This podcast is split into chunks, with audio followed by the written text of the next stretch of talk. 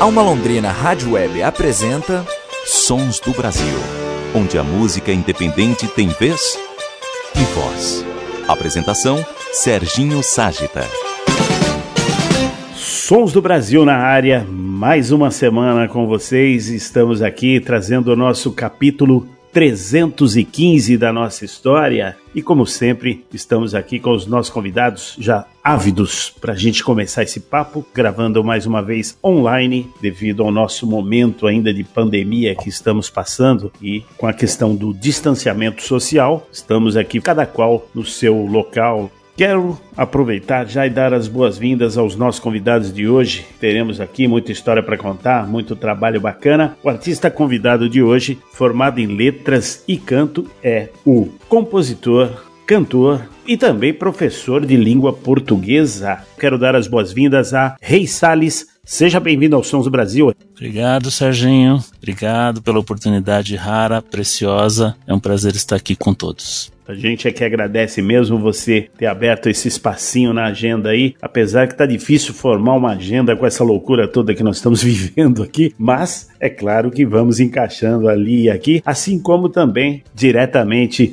lá de Salvador, na Bahia, tenho aqui o parceiro de Rádia Livres, vocês já sabem, sempre estamos falando do Rádia Livres, que é o jornalista, DJ e produtor Luciano Matos. Seja bem-vindo ao Sons do Brasil também, Luciano. Olá, Serginho. Olá, ouvintes. Prazerzão estar aqui. Muito obrigado pelo convite. Vamos bater esse papo aí. Temos aqui muita coisa para falar, porque o trabalho desses dois aqui, vocês vão notar aí, é fera, muita coisa boa rolando. Pra gente não perder muito tempo, porque tempo para nós aqui é bastante importante e temos que aproveitá-lo ao máximo. Rei Sales, partindo aqui, como eu falei, formado em letras, canto, professor de língua portuguesa e também tem o seu lado cantor e compositor já há 30 anos na correria, é isso mesmo, Rei? Desde 95. Eu diria que eu, de todos esses adjetivos aí, eu fui mais compositor do que todos os demais, porque eu sou um professor tardio, tenho uma formação tardia. Investi muito em música sempre e só mais tarde fui virar professor. Acredito que, pela formação em letras, te facilitou bastante tanto a questão do ser compositor, como você falou, professor tardio, professor de língua portuguesa, e você juntou tudo isso com o canto e também com o seu gosto pela música e o que te levou a fazer esse trabalho. Inclusive o seguinte, eu estava lendo aqui no breve release que você mandou, você meio que declinou para começar a fazer composições, trabalhar dentro da música por causa de várias influências interessantes que você teve aí, não é? Fala pra gente um pouco dessas referências só pra galera sentir o que que tem de interessante aí no trabalho do rei pelas próprias referências, isso já dá um peso legal eu me considero bastante de certa forma irresponsável. Alguns podem dizer ousado, mas eu sou irresponsável mesmo, porque eu, amador, tocando basicamente Mi menor e Sol maior no violão, eu tentei fazer músicas como o Zé Miguel Wisnik faz, como a Susana Salles faz. Eu fui gostar de música muito além de uma música muito, muita areia para o meu caminhãozinho, sabe? Como diria Itamar Assunção. Mas foi assim mesmo, com a alegria de um adolescente descobrindo seu ídolo, né? Da mesma forma que as pessoas descobrem Rita Lee, descobriram esses super mega, assim, sabe? Esses astros. Eu descobri Susana Salles um belo dia no Centro Cultural e aquilo foi um amor imenso e a partir dela, Nausete, Rumo, Zé Miguel Wisnik, Arrigo Barnabé, e daí para as MPBs e tudo mais. E uma coisa que você falou que você começou em 95, mas na verdade compor você começou um pouco antes, desde 90, né? É aquelas músicas que não devemos apresentar. Aquelas músicas que por um por uma questão de bom senso a gente não apresenta. Né? Algumas delas depois eu ressuscitei como música eu achava interessante, mas como letra péssimo assim, sabe? Então, não, não dá. Mesmo o primeiro disco tem coisas ali que eu falo, não, eu me arrependo das coisas que eu eu não sou desses que diz não me arrependo de nada. eu me arrependo um pouco das coisas que eu faço. Sempre tem que ter aquele treino antes do jogo, né? Sempre tem que ter os rascunhos. Eu te falo o seguinte: hoje, gravando o programa 315 do Sons Brasil, quando eu ouço o número 1, apesar de eu ter um carinho enorme, porque foi o meu ponto de partida, tem hora que eu boto a mão na cara e falo assim: Meu Deus do céu. é tudo questão da experiência mesmo, né, cara? É, mas eu vou te falar, os meus parceiros atuais, alguns deles escutam esse primeiro trabalho, né? Esse pessoal do Saraus que eu frequento, Toca do Autor, músicos que você conhece também, né? O Tarika, o próprio Tato Fischer, eles ouvem o primeiro disco, eles acreditam que ali tem mais verdade do que as produções posteriores. Então eu até relevo muita coisa hoje em dia, mas teve a época que eu, quando eu terminei de gravar, por exemplo, o primeiro, nem quis ouvir, assim, deixa quieto isso aí, vai pra gaveta. Já demos essa introdução, então, no trabalho do Rei Salles. A gente já vai trazer o Luciano aqui para a gente bater um papo, mas eu queria fazer o seguinte, Rei. Vamos começar a apresentar Rei Salles musicalmente. O que, que a gente pode mandar para o pessoal de partida? A gente pode escutar Ações Afins. Ações Afins é uma canção da onde eu retirei o título do meu último disco, Beijos Indolentes. Acho que ela diz coisas que têm significado e que identificam a proposta estética do trabalho e um pouco do que eu penso sobre a vida. Assim, na verdade, acabei conseguindo conduzir minha vida musical. Maravilha, vamos lá então. Ações afins com o Rei Salles abrindo a nossa parte musical de hoje e a gente já volta trazendo o Luciano pro papo aqui. Vamos nessa, estamos de volta daqui a pouco. Você sujeitinho esperto, dono do sucesso, curte um desafio, desafios curtos, desafios longos, vive o conflito de viver aflito, sustentando o vício, de vencer o outro, isso a qualquer preço, enganar o otário, enganar o morto enganar o corpo pra ficar no corpo, morto e solitário. E nós, beijos indolentes, queremos crer, queremos que o que queríamos possa acontecer de um jeito assim, corações afins tesão sem fim, mágica que faz agirmos em paz, sem competição, noutra vibração. Você, sujeitinho esperto, dono do sucesso, curte um desafio, desafios curtos, desafios longos, vive o conflito de viver aflito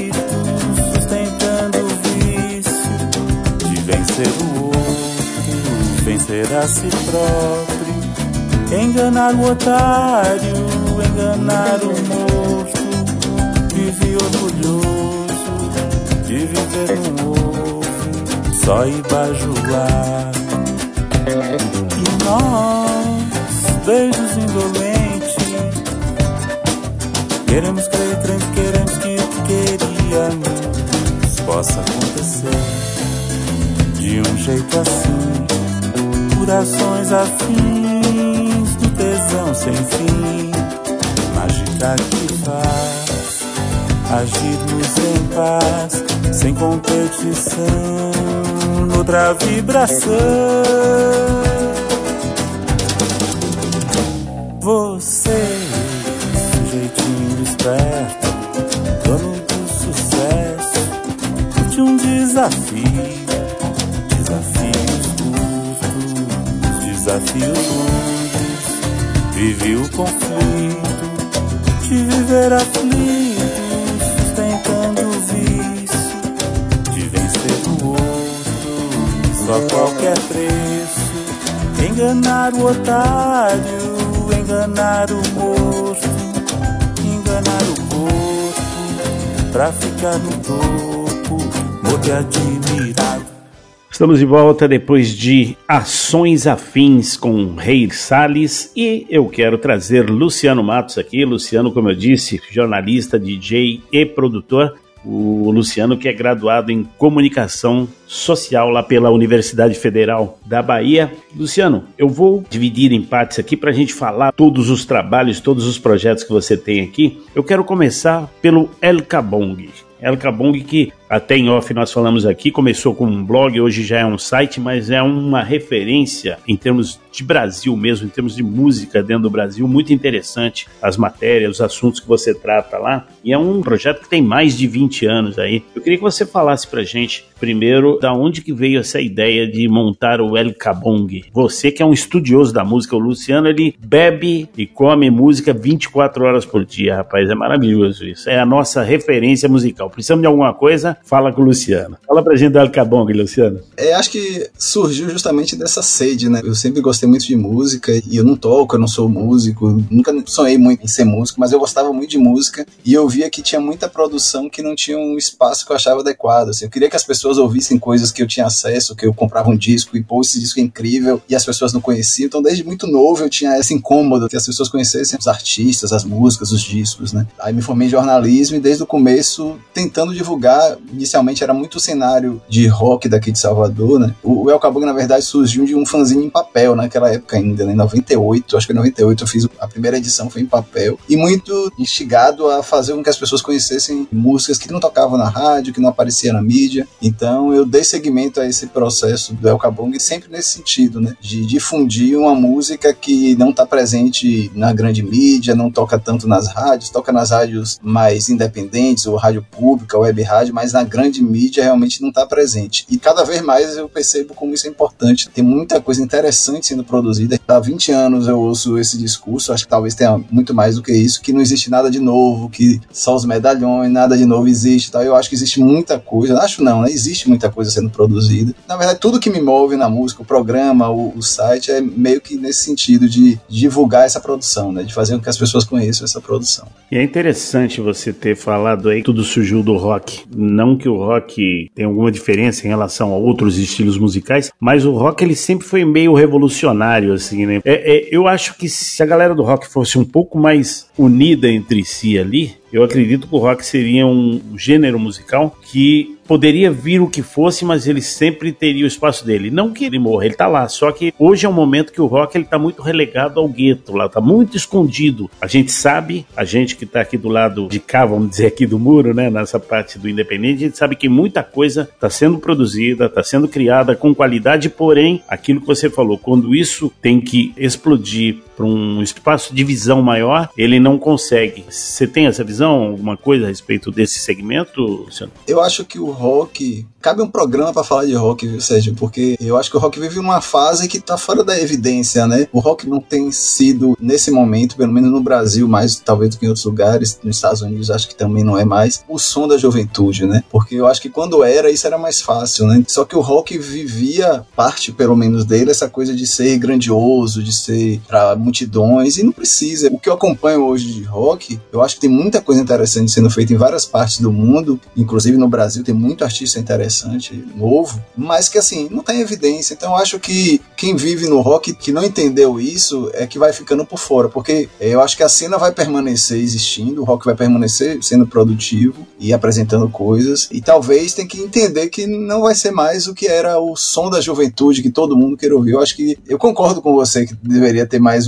mas eu acho que a gente tem que entender também que não é mais o rock que é o som da juventude. Pode vir a ser de novo, não sei, mas não é, né? Então a gente tem que entender também que o momento do rock, a presença do rock na população tem outra importância hoje. Né? E eu acho que ele continua fornecendo elementos interessantes para a música mundial, né? Eu acho importante também se valorizar isso. A música brasileira atual ainda bebe muito do rock. Podemos dizer então, Luciano, que comercialmente, vamos bater pelo lado comercial, a juventude ela dita muito o que pode ser e o que não pode ser o boom do momento ali, não é? É isso, exatamente. O que dão atenção é o que a juventude está ouvindo. Que é quem compra mais, né? Quem tem mais tempo para consumir, para consumir até o artista como estrela, né? Então o rock não está nesse momento. Agora eu tenho visto que o rock nos Estados Unidos e muito mais na Inglaterra voltou a ter uma importância, né? Eu acho que é cíclico, isso sempre foi cíclico, né? Já teve um momento que é a música eletrônica que vai mudar o mundo, tal. Aí chega um momento que o rock volta aí vem ritmos. Então é, é, essa coisa é cíclica. E o que eu acho melhor é que hoje a gente não precisa, na verdade, apesar da gente viver um momento de hegemonias, a gente não precisa ter hegemonias, né? Eu acho que tem muito espaço para todo mundo. E hoje, o El Kabong, como você falou, ele começou de um rock, mas hoje você acaba dentro dele falando de toda a música independente de estilo, de gênero, não é? Como você falou, é, é, cíclico o negócio. E a gente que acaba trabalhando no meio da música, assim, como radialista, como jornalista, alguma coisa, a gente acaba percebendo que, na verdade, tá tudo interligado, como você falou. Você vê pitadas e nuances de estilos em diversos outros, e hoje, acho que mais do que nunca, essa coisa da miscigenação musical musical, essa mistura musical, ela tá muito mais evidente. Então você acha pitadas de várias coisas em outras e a coisa vai funcionando e vai ficando mais interessante, inclusive, né? Sim, eu acho que a gente vive um momento de esse hibridismo, né? Até tem artistas que é difícil você definir exatamente o que ele é. E eu procuro, nos meus trabalhos, no site, muito isso, é acompanhar esse cenário musical. Eu não me prendo muito a gênero, a, ritmos musicais. Claro que alguma coisa eu deixo de falar. Me perguntam muito isso. Por que, que eu não falo de tal tal coisa e porque eu escolho falar de outras. E eu sempre digo assim, eu tento evitar de falar o que já é falado demais, a não ser que for para um lado mais crítico, né? Mas eu, sei lá, eu não preciso ficar falando dos artistas da She Music, por exemplo. Já ele já tem seu espaço, o sertanejo já tem seu espaço. Então, assim, claro que em alguns contextos é importante falar, mas não é o foco do que eu quero falar. Eu falo da música em geral mesmo, essa rica produção musical fértil, né? Musical mundial, mas especialmente a brasileira e um pouco mais até a baiana, né? Porque eu acho que a gente gosta de falar de como a gente vive uma música brasileira riquíssima atualmente, muita coisa sendo produzida no país inteiro, acho também que é outra característica atual que a gente durante um tempo assim era São Paulo, Rio, Bahia, Minas, aí um pouco ali Recife, né, Pernambuco, tal, mas hoje você vai, você circula o país inteiro, tem artistas interessantes saindo de todos os lugares, gêneros mais diversos saindo de todos os lugares. Eu tava fazendo uma pesquisa esses dias de artistas indígenas que trabalham com rap, tem um monte de gente. Então isso é maravilhoso. Né? Aí tem de São Paulo, tem do Amazonas, assim, do Acre. Eu acho isso riquíssimo e eu acho que eu busco dar um espaço a isso, sabe? Apresentar um pouco mais dessa diversidade, dessa produção que existe no Brasil inteiro. Luciano, vou fazer o seguinte: eu tenho um momento pitaco do convidado aqui, onde eu peço que o convidado traga músicas que você curte, que você ouve, que você acha interessante, para que a gente toque aqui e os nossos ouvintes possam conhecer mais e mais músicas. Então vou te convidar, usando o nosso verbo aqui, para pitaquear aqui nos Sons do Brasil nesse momento. Fique à vontade. É, eu trouxe uma banda daqui da Bahia que já é conhecida por uma parcela do público, que é o Baiana System, né? Eu acho um projeto que tem muito a ver com isso que eu estava falando de hibridismo, é difícil classificar o Baiana System, né? É uma banda que junta samba reggae, afoxé, rock, música eletrônica, música jamaicana. E eu acho que com muita autoridade e personalidade, assim. Tem uma mescla também de personagens dentro da banda que também acho que ajuda isso. Tem o Russo, que tem uma coisa mais de música brasileira. Beto Barreto, que é um guitarrista de guitarra baiana. Tem Seco e tem o DJ, sabe? De percussão. Então acho que é uma mescla de várias coisas. E eu acho que ela exemplifica muito esse cenário musical independente atual no Brasil e como ele pode furar bolhas, como a gente gente gosta de falar, né, e alcançar um público maior. Acho que o Baiana tem feito isso sem precisar abrir mão de algumas verdades próprias. É né? uma banda que recusou muitos convites tentadores, que muita gente não recusaria, e a banda conseguiu se fincar bem no mercado, mesmo sendo essa banda que recusa convites tentadores. Eu acho isso muito legal. E tem tudo a ver com o discurso da banda, né, que é uma banda também que traz um discurso político forte de questões sociais. E também eu acho que é um exemplo disso, que como você consegue fazer uma música dançante, pop, que consegue atrair públicos diversos e falar de coisas importantes. Eu acho isso muito interessante. Fica aí uma música bem nova dele chamada Reza Forte, que fala muito do momento atual. Vamos ouvir então Reza Forte com Baiana System. Como é a luta da não violência? Primeiro é nunca matar. Segundo, jamais ferir. Terceiro, estar sempre atento. Quarto é sempre se unir. Quinto, desobediência às ordens de Sua Excelência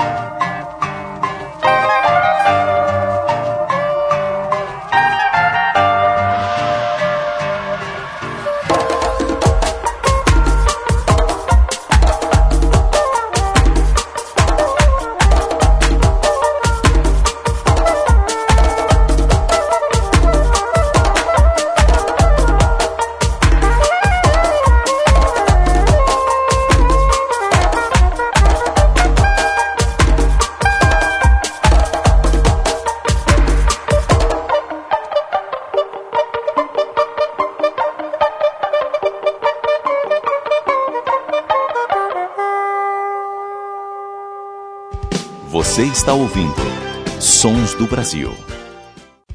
Voltamos a apresentar Sons do Brasil.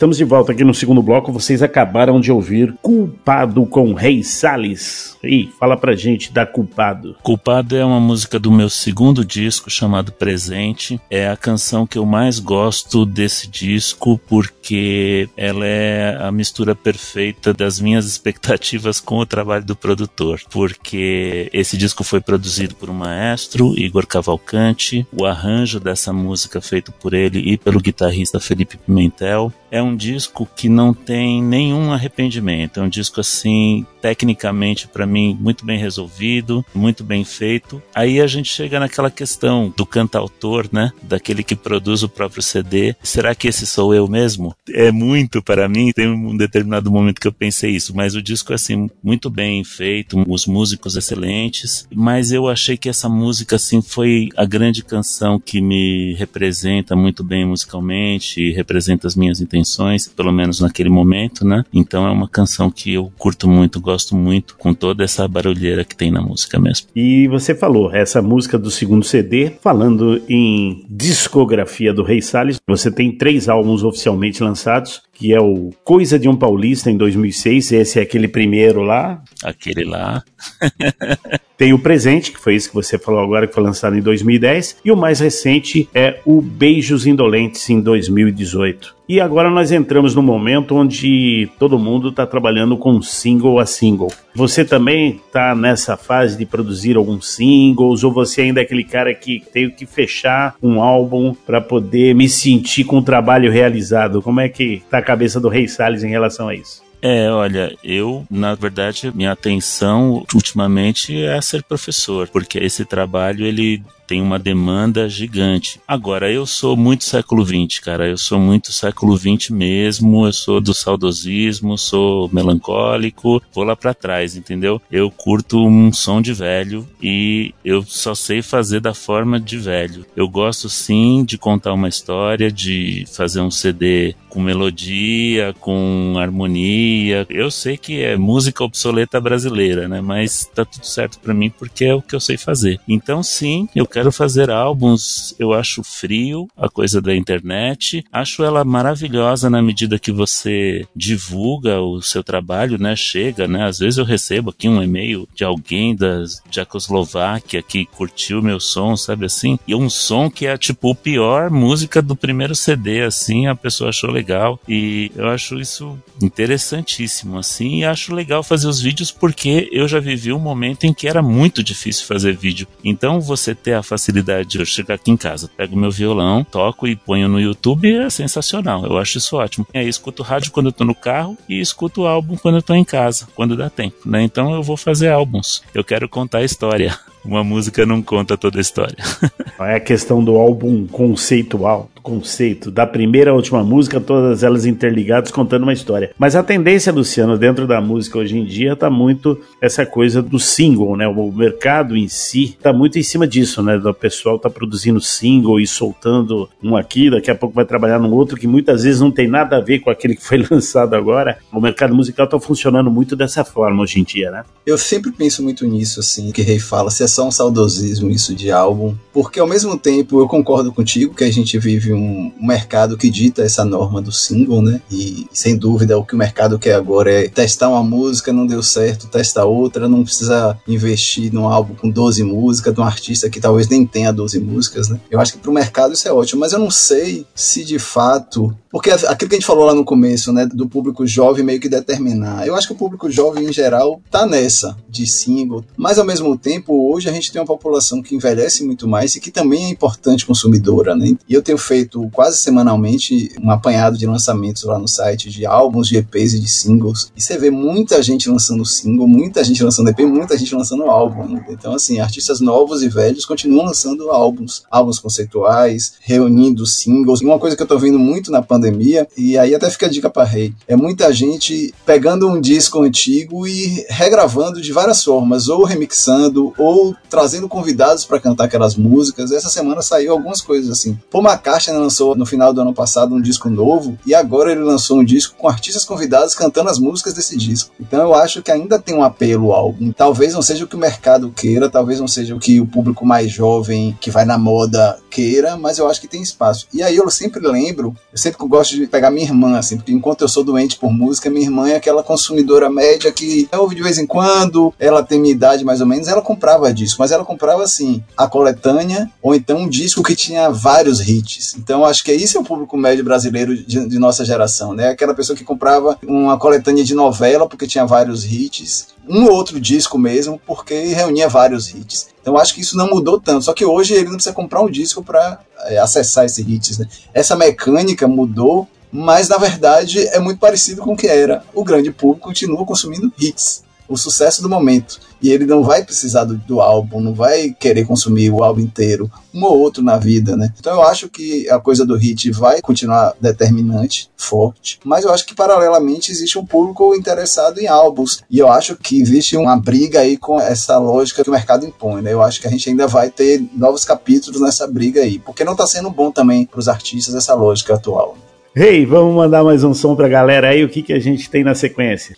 É confusão, que é o oposto de culpado nesse sentido estético, que é a chegada do Tato Fischer na minha vida, assim, que é essa música de teatro que depois eu passei a pensar sobre isso, que já estava lá em Susana Salles no comecinho, né? Que é uma música teatral, uma música com piano e voz, e que foi determinante para eu fazer esse novo álbum Beijos Indolentes, porque eu chutei o balde, definitivamente, porque eu queria um trabalho de expressão um pouco mais significativo, expressão minha, não expressão instrumental, né? E o Tato chegou e eu tinha esse material e, e à medida que a gente foi ensaiando, eu fui curtindo muito aquilo e é uma canção que tem essa pegada, voz, piano e um texto que é um texto teatral, eu diria, um texto de conversa, uma briga de casal, né? O fim de uma relação e tudo que possa envolver a parte dramática disso.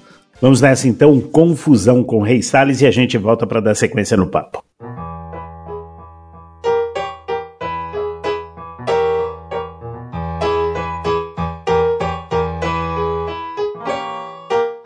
Tava pensando em nós dois.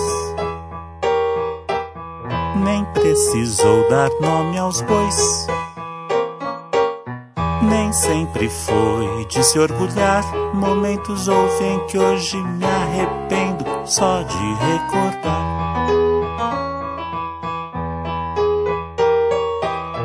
Você pensou que eu pensei. Que você pensou que eu achei. Que era algo que não foi e acabou sendo de tanto insistir que não ser.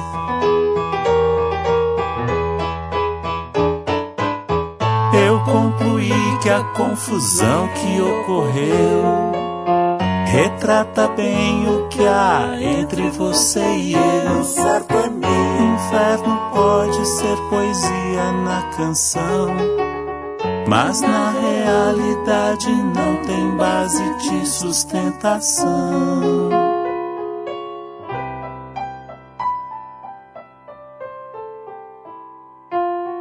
Tava pensando em nós dois. Nem precisou dar nome aos bois. Nem sempre foi de se orgulhar. Momentos houve em que hoje me arrependo só de recordar. Eu concluí que a confusão que ocorreu retrata bem o que há entre você e eu. Inferno pode ser poesia na canção, mas na realidade não tem base de sustentação.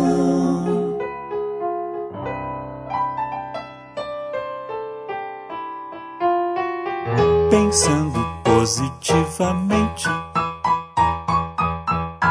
melhor que a gente nem se encontre. Eu sou parceiro, não brigante. Estressante conviver em função de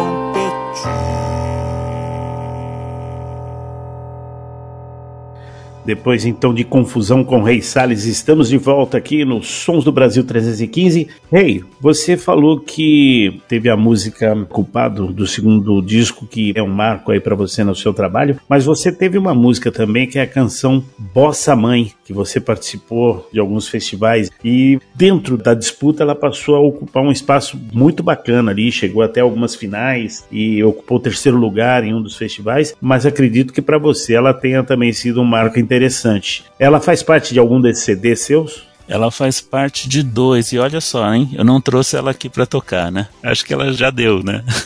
ela fez parte do meu primeiro CD, e justamente nessa proposta de fazer um trabalho mais profissional, inclusive com a música Aquele Amor que você executou aqui junto com a banda Goze, né? Foi desse mesmo trabalho. Com esse objetivo de fazer um trabalho mais profissional, eu entreguei, e essa música era uma música querida das pessoas, assim, uma música tipo o hit. O meu hit era a Bossa Mãe. E parceria com Márcio Basti, compositor super legal também, aqui de São Paulo. Fomos parceiros em muitas músicas. E Bossa Mãe ele fez a letra, eu fiz a música, entreguei a música para ele, ele trouxe a letra. E foi classificada no Festival de Ilha Cumprida, foi classificada e ganhou o terceiro lugar no Festival Sesc de Músicas para Empresa, né? Interpretado por uma cantora chamada Silvana Fabi. E sim, é uma música que eu curto muito. A versão do segundo disco presente é infinitamente mais profissional elaborado o arranjo dela, mas é uma música que eu sou um pouco mãe desnaturada assim com os meus filhos, porque eu acho que eu toco tanto para chegar no disco e quando chega o disco já tô querendo tocar outro repertório, sabe? E como eu já toquei muitas vezes essa música, eu não toco mais. Vamos embora, vamos trazer coisa nova, é bem isso mesmo, é renovando e reciclando. E Luciano, desde 2008 você tem o programa Radioca na Rádio Educadora FM aí que também aborda essa questão da música brasileira como um todo, até já aproveitando o link com ele, disso gerou também um trazendo para nossa linguagem atual aí o podcast, que é o Radiocast, que ele também tem a mesma linguagem musical, porém apresentado de formas diferentes. Fala pra gente um pouco também do projeto Radioca e automaticamente o Radiocast que vem na sequência. O Radioca surgiu dessa mesma inquietação, né, de apresentar a música brasileira contemporânea. Eu conversava muito com um músico daqui chamado Rony Jorge, um amigo meu. Gente falava dessa produção que existia na música brasileira e que tinha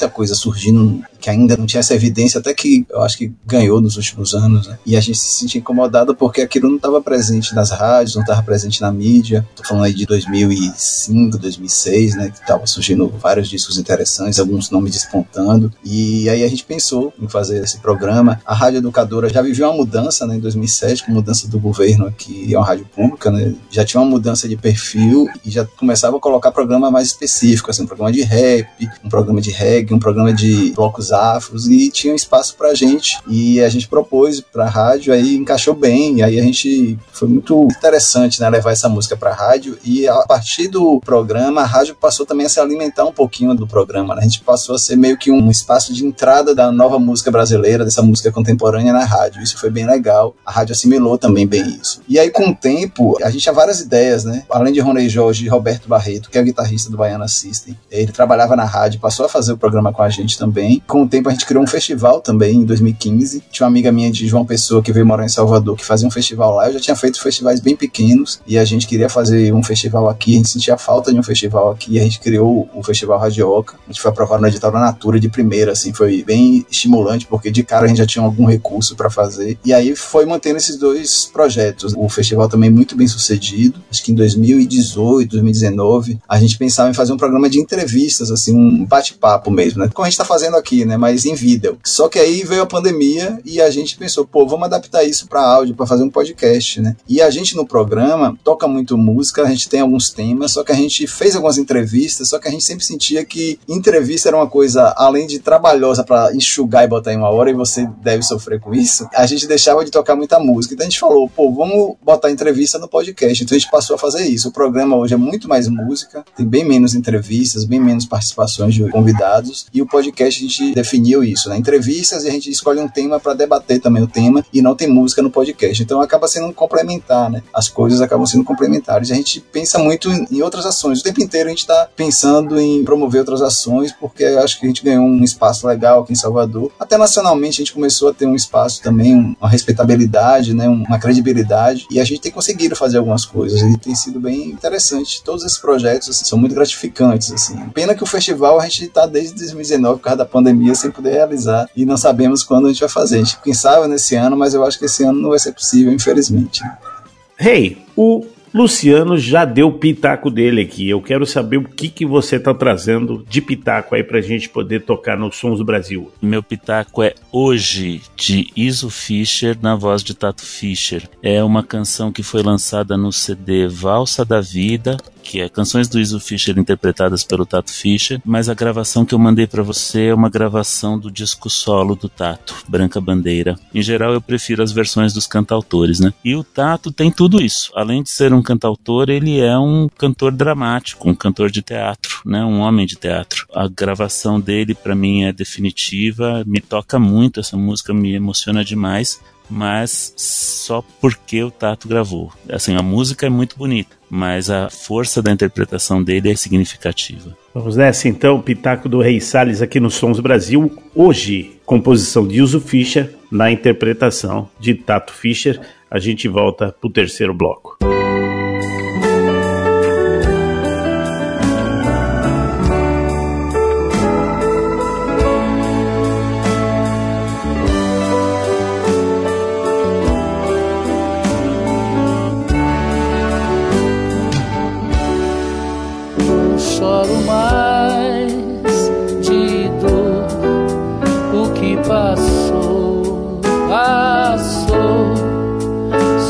Quero ver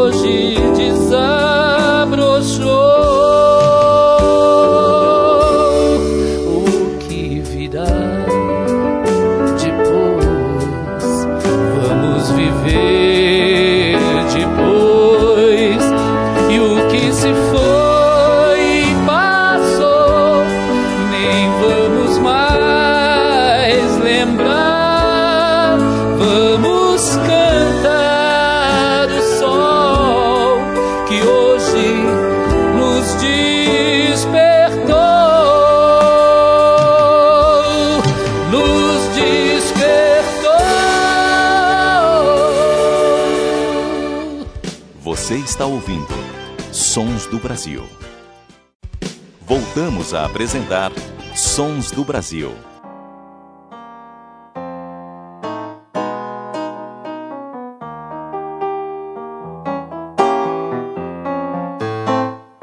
Que medo, que nada, menina. Não há ninguém atrás daquela cortina. A pessoa que se mexe no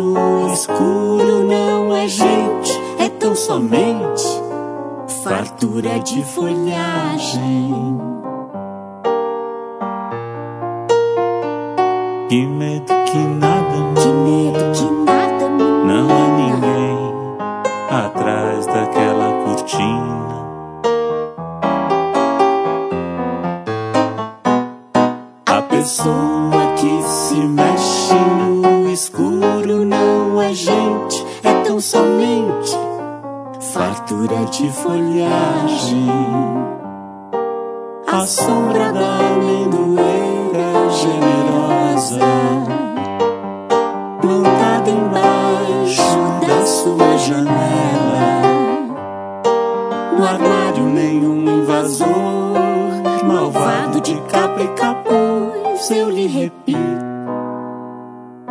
Que medo que nada, menina, não há ninguém atrás daquela cortina.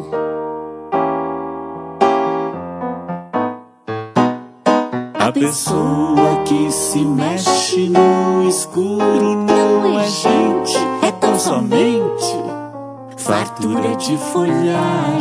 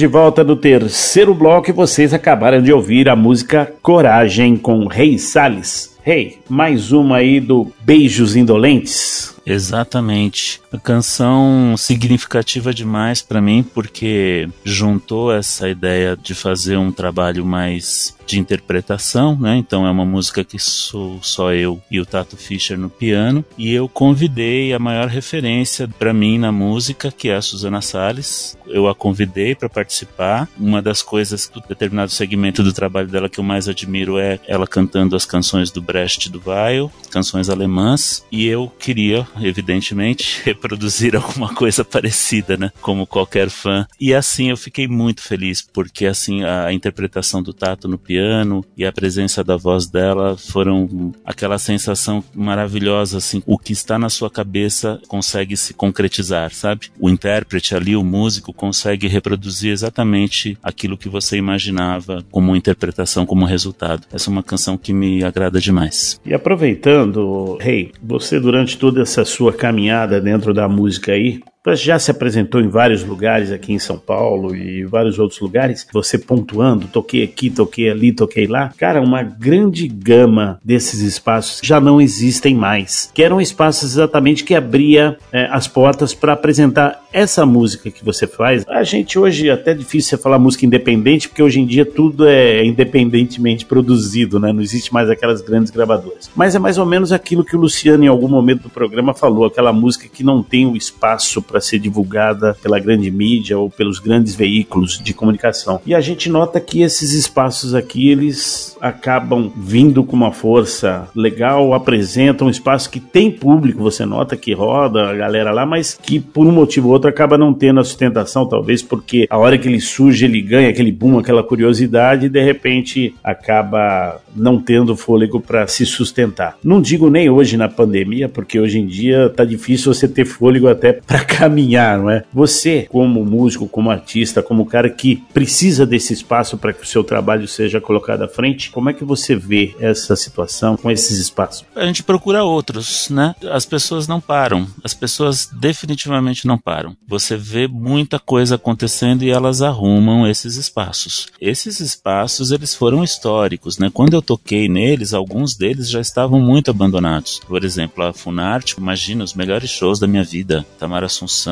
shows históricos assim ali. E quando eu fui tocar, estava completamente abandonado. 2000 ali entre 2000 e 2010 é muito precária, situação precária. Mas alguns deles ainda estavam ali, né? Consegui tocar e estava tudo certinho. E foram templos, né? Pelo menos para mim como público aqui em São Paulo foram templos assim. E era perfeito, era para 150 pessoas, é uma coisa de estar tá do lado do cara que é sua referência, ele tá tocando ali e você tá na terceira fileira sem estresse, sem essa coisa do popstar assim que tem que comprar antes, tem que chegar correndo. Não, você vai na boa, você chega lá, a Funarte é um espaço lindo, né? E você vai na boa e chega, entra naquele teatro e vê um, um espetáculo lindo, como o Centro Cultural também, né? Aí a gente cava outros. A gente vai, uma hora alguém começa uma história e a gente vai. E aí as pessoas vão encontrando outros caminhos. Hoje, por exemplo, tocam na casa de Francisca, Sesc, né? O Sesc abrigou muita gente, né? O Sesc é uma instituição que abriga aqui em São Paulo, é a grande instituição que abriga a cultura paulista. Aí os compositores vão onde tem. Tem aí o Toca do Autor, o Tarica lá no Cambridge, né? Ficamos um tempo lá. Tem o Sarau da Maria. Eu tô frequentando agora os Saraus, né? Que é uma moçada lá da Zona Norte que faz. Todo mundo arruma. A vida pulsa, ninguém para a vida. É, vai se moldando tudo isso, né? Aproveitando, queria que você desse uma pincelada dentro desse trabalho todo que você faz, que esse trabalho seu de compositor, unindo ao trabalho de professor de português, você acaba criando algumas músicas, algumas canções também, que são didáticas, que você acaba utilizando isso até no seu trabalho como professor?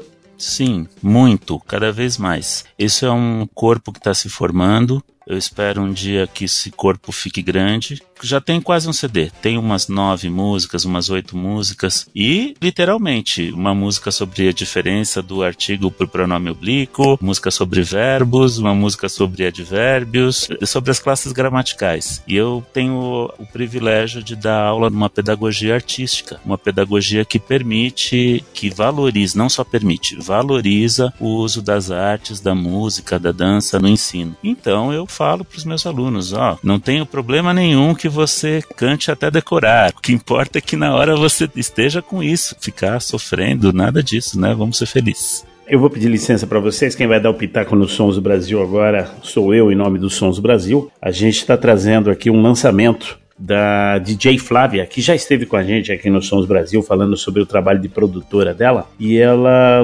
com a parceria de um rapper americano, Brooklyn Shant, que inclusive faz uma participação na música com ela, eles lançaram agora o Samba Bangla, que é um samba eletrônico dentro dessas modernidades e contemporaneidades, não é? O Luciano sabe bem a respeito do que eu tô falando, e que a gente achou muito interessante. A gente vai tocar agora e a gente volta pra gente falar a respeito de um trabalho novo do Luciano que tá chegando e a gente poder fazer o encerramento dos Sons do Brasil 315. Vamos nessa e a gente já volta.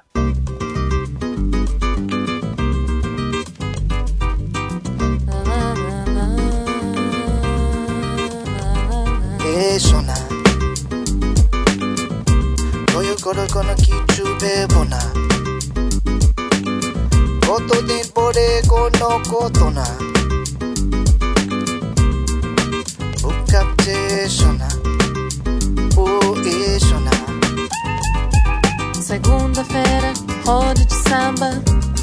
Cantando na praça Bebendo cerveja olhando seus olhos. Segunda-feira, roda de samba, cantando na praça, bebendo cerveja.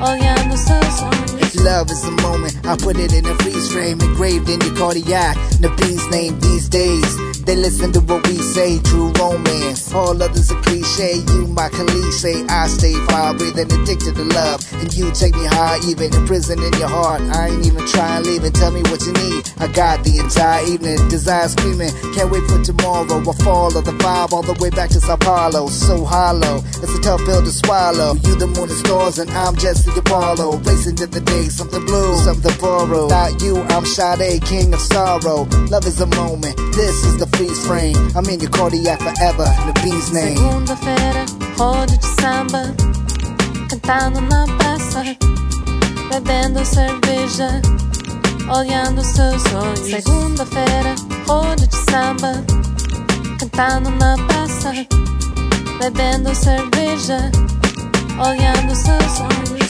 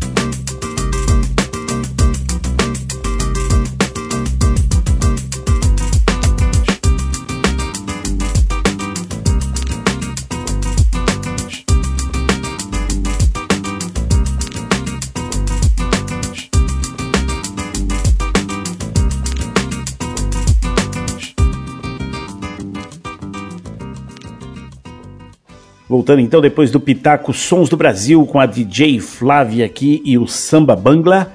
Luciano, tem coisa nova chegando aí, que é um livro. Eu nem vou falar o assunto, você vai falar pra mim a respeito do que é esse livro, o que, que a gente pode esperar e a galera que tá ouvindo aí, quando que de repente isso pode chegar no mercado pra eles aí. Conta pra gente essa história do livro. Eu sempre tive vontade de escrever um livro sobre a indústria da Axé Music, que eu acho que é uma coisa muito pouco falada, né? A Axé Music fez muito sucesso, mas eu acho que tem muita história para ser contada. Saiu um documentário recentemente que até conta bem uma parte disso, né? Mas eu queria me aprofundar muito nisso, porque tem uma origem muito interessante que é pouco contada. Eu ainda estou pensando nesse livro. Que vai sair agora no segundo semestre é um livro sobre o disco Canto da Cidade de Daniela Mercury, a editora do Sesc São Paulo. Lançou uma coleção sobre discos importantes da música brasileira. Já saiu alguns, acho que saiu Jorge Ben, África Brasil, saiu da Lama ao Caos, do Chico Sainz, saiu mais algum e tem vários outros para sair. E eu acho que o próximo vai ser o meu, que vai ser sobre o Canto da Cidade. É um dos poucos discos mais recentes, assim, que vai sair nessa coleção, né? Recente, assim, já tem quase 30 anos, né? E aí eu vou lançar esse livro sobre o disco Canto da Cidade, que na verdade o livro acaba sendo um pouquinho uma prévia desse minha ideia de fazer esse livro sobre Axé Music, porque eu conto ali um pouco da origem dos blocos afros, a importância dos blocos afros para a música de Daniela Mercury para a própria Axé Music, né, que foi a base do surgimento da Axé Music, aquelas misturas da música de rua que acontecia em Salvador ali nos anos 80, início dos anos 90, e que acabou gerando esse grande produto mercadológico que foi a Axé Music, e acabou também também destruindo toda uma, pelo menos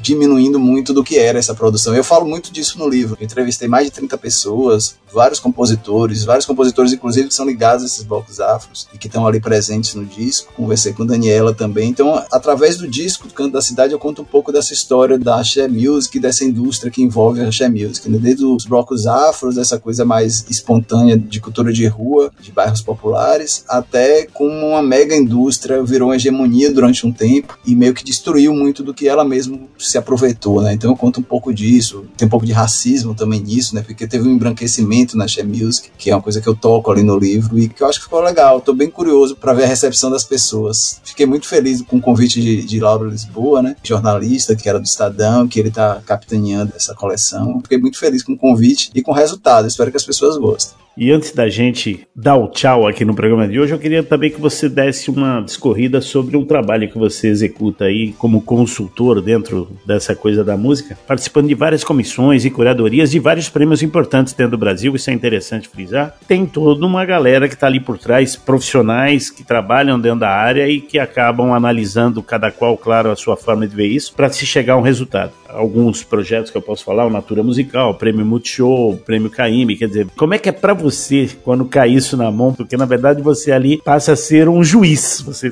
passa a julgar, né? Mas você tem que ter os seus critérios ali. Fala pra gente um pouco dessa sua experiência rapidamente dessa coisa. Esse é um dos trabalhos que eu mais gosto de fazer, primeiro porque é uma forma de conhecer muita gente nova, né? Eu sempre falo pros artistas que eu conheço assim, mande material, escreva o que você puder, porque no mínimo alguém que tem alguma relevância no mercado vai ouvir aquilo. No mínimo você pode não ganhar, mas você vai chamar a atenção de alguém, já vai entrar na nota de alguém, eu acho isso muito importante. E eu conheço muita gente interessante através dessas curadorias, dessas comissões, já participei de algumas, como você falou. Os critérios, eu acho que primeiro a gente tem que entender, e eu acho que o artista também tem que entender quando ele se inscreve, o que é esse edital, esse prêmio, né? Alguns não são inscrições. O prêmio Multishow, por exemplo, não é inscrição, é um corpo de jurados, jornalistas, produtores que indica e aí eles fazem um somatório e sai o resultado. E outros não, você se inscreve, aí você vai ouvindo e vai chegando como se se fosse um campeonato, né? E aí eu acho que também tem outra coisa muito rica que é a discussão com quem faz parte dessa comissão, né? E eu acho importante ressaltar que normalmente são comissões bem diversas, né? A da Natura, por exemplo, tem gente de várias partes do país com visões bem diferentes às vezes. Às vezes as discussões ficam quentes e boas porque tem discordâncias e às vezes cada um pensa de um jeito. Isso é muito bom, é uma troca muito rica, né? Agora depende muito do que a gente busca em cada um dessas curadorias, desses prêmios, né? Acho que varia muito, né? Eu deixo muito de lado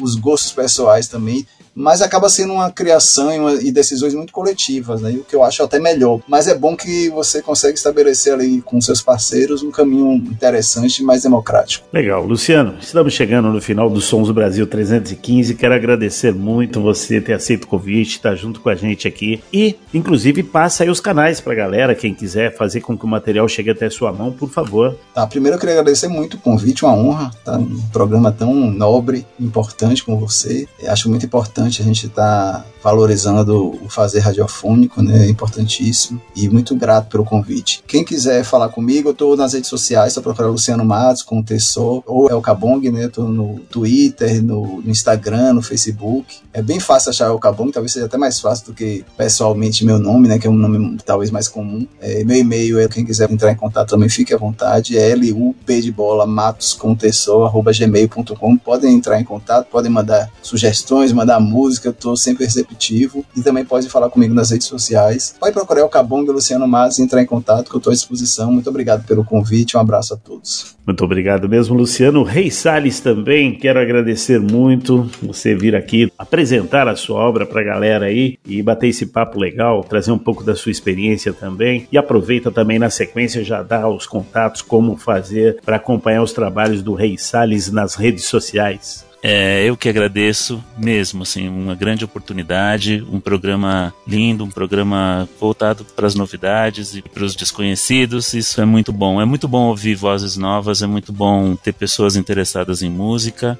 Agradeço muito mesmo. Estou no Instagram como Rei Salles Compositor. Meu disco Beijos Indolentes está no Spotify, no YouTube. Jogar Rei Salles lá, você encontra os meus vídeos, a maioria deles no Toca do Autor. Agradecendo mesmo Rei Salles e Luciano Matos. Sons Brasil, que é um programa transmitido pela Rede USP de Rádio nos 93.7 para São Paulo, 107,9 para Ribeirão Preto, também pela Internova Rádio de Aracaju, Sergipe, pela Rádio Bloco em Santa Maria, Rio Grande do Sul, pela Rádio Baruque FM em São Paulo, pela Rádio Graviola no Rio de Janeiro, pela Alma Londrina Rádio Web em Londrina, no Paraná, e pela Bossa Nova pelo rádio em Lima, no Peru. Se você quiser entrar em contato com Sons do Brasil, anota as redes rapidamente aí. Instagram, arroba sons.do.brasil, Facebook, arroba Projeto Sons do Brasil e o Twitter, arroba Brasil Sons. Hey, pra gente encerrar bacana o programa aqui, a gente sempre pede a indicação de uma música do artista convidado e hoje é você o nosso artista convidado. Então, o que que a gente pode encerrar os Sons do Brasil? Minha indicação, essa última música, na verdade no disco Beijos Indolentes é a primeira canção, chama-se Canção para Raquel ou Namorada da Vida. É uma canção que é a minha preferida, é o tipo de canção que me identifica porque é uma canção muito particular que fala de coisas muito particulares minhas. Eu fiz para uma amiga minha que eu conheço a, desde essa época aí da Suzana Salles, 35 anos de amizade, e é um tipo de canção que eu gosto muito de fazer porque é um desafio que eu me sinto impelido em falar em nome dessa pessoa, né? Então, o eu lírico é feminino, então quem canta é a Raquel. Na verdade, é a minha voz, grave tudo, mas o discurso seria supostamente da Raquel. Então, é uma canção íntima. Então, eu faço muitas canções assim, eu faço canções que falam dos meus amigos. Encerrando os Sons do Brasil 315, então, Namorada da Vida com Rei Salles. E quero aqui agradecer você que nos acompanhou durante todo esse programa hoje. E espero contar com vocês também na próxima semana com muito mais papo, muito mais prosa, muito mais poesia, muito mais som, muito mais ideia, muito mais bate-papo, alegria, diversão e tudo que os Sons do Brasil pode proporcionar para vocês. Um abraço, Rei Salles. Um abraço, Luciano Matos. Namorada da Vida. Até a próxima semana.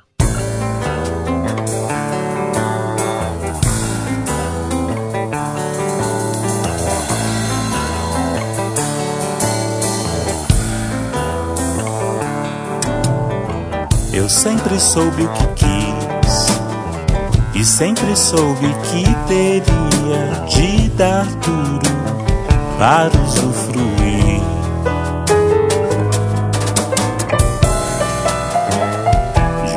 Presente feliz.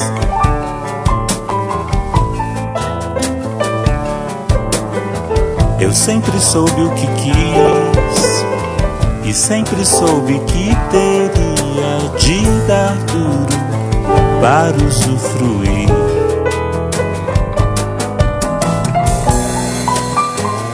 De um futuro feliz.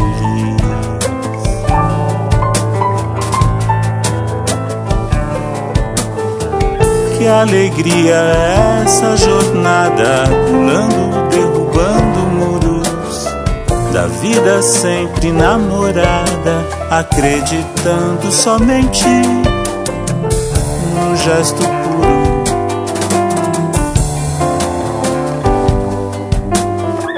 Que alegria essa jornada, pulando, derrubando muros da vida sempre namorada, acreditando somente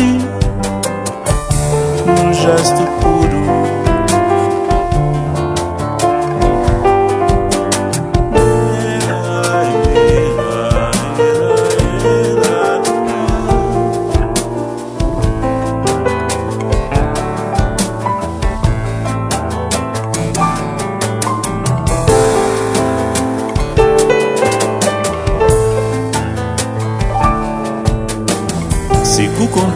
Ganhar e sigo em frente ao lado do meu parceiro e da cria Júlia para sempre amar. Para sempre amar.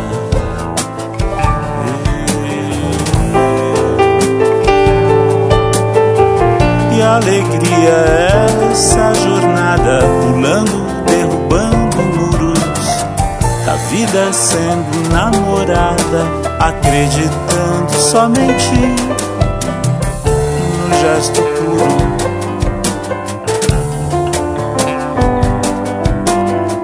Que alegria essa jornada, pulando, da vida sempre namorada, acreditando somente no gesto puro.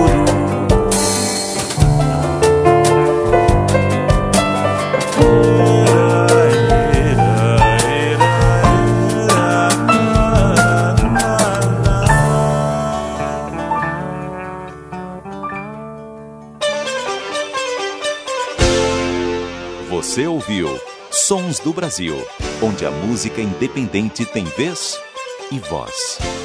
Apresentação: Serginho Ságita.